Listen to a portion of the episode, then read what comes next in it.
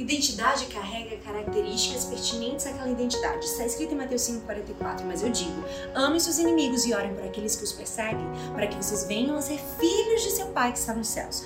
Quais são as características da sua identidade de filho de Deus?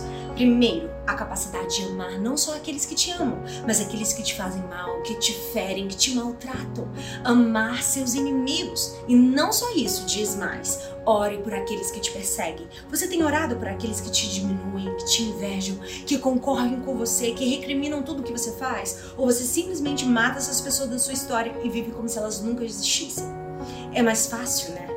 Tem pessoas que são verdadeiros cemitérios, carregam tantas pessoas que, embora vivas, estão mortas na sua história.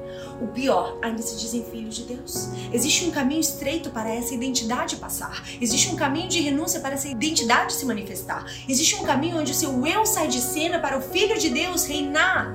Chegou o tempo de você manifestar sua identidade. Nisso.